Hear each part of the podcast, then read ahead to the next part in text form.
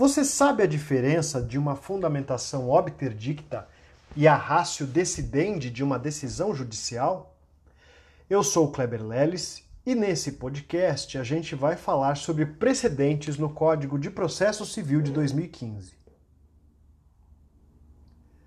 A necessidade de uniformizar a jurisprudência de modo a mantê-la estável, assegurando previsibilidade e a segurança jurídica, impõe a necessidade de criação de um sistema de precedentes. Quando se fala em sistemática de precedentes judiciais ou jurisprudenciais, há dois grandes modelos cujos contornos você precisa conhecer. O primeiro, o dos países de tradição common law, tais como Estados Unidos e Inglaterra, em que os precedentes são considerados fonte primária do direito, com potencial de criar a norma para definir casos futuros semelhantes com base no princípio do stare decisis, ou seja, aquilo que foi decidido tem efeito vinculante e não se altera, exceto em condições especiais. O segundo modelo é o dos países de tradição civil law, tais como o Brasil. Nesse modelo, a jurisprudência, entendida como fonte secundária do direito, somente é formada a partir de um conjunto de decisões judiciais uniformes a respeito de determinado tema, tradicionalmente sem poder vinculante, mas apenas com uma função mais interpretativa, de modo a servir de base ou de fundamento para eventuais decisões futuras. Nos últimos anos, sobretudo a partir da emenda constitucional número 45, que inseriu no nosso ordenamento a figura jurídica das súmulas vinculantes, nosso sistema de precedentes aproximou-se do modelo de tradição common law, embora a doutrina majoritária entenda que ele permanece vinculado ao modelo civil law.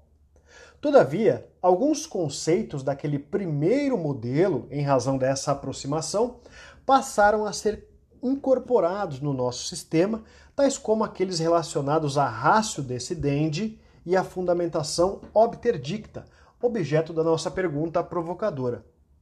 A ratio decidendi é a parte do, da fundamentação necessária e imprescindível para a justificativa da solução anunciada no dispositivo. É a razão justificante, a tese jurídica central vinculada às circunstâncias fáticas do caso subjúdice, que serve então de lastro para as decisões futuras sobre o mesmo tema. É justamente sobre a ratio decidente que se assenta o poder vinculante da decisão ou do precedente.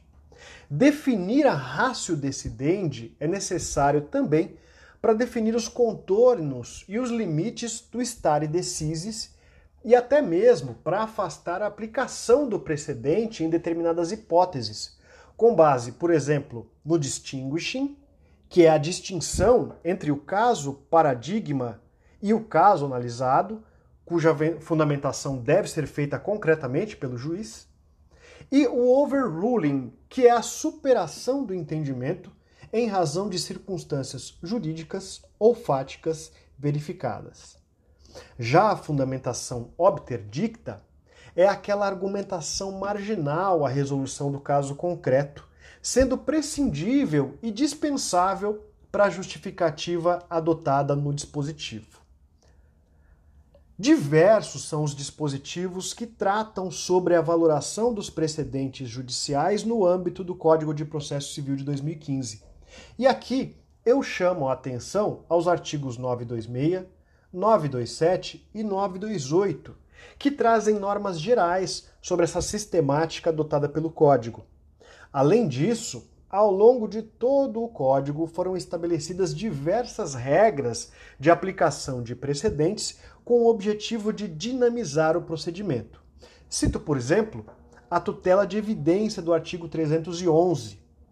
Além disso, a possibilidade de improcedência liminar do pedido pelo mérito, independentemente da citação da parte contrária, prevista lá no artigo 332 do Código de Processo Civil.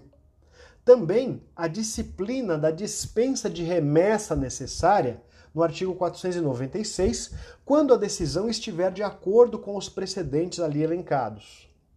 Também os poderes atribuídos ao relator no artigo 932, podendo julgar pelo mérito o pedido recursal com afastamento do princípio da colegialidade.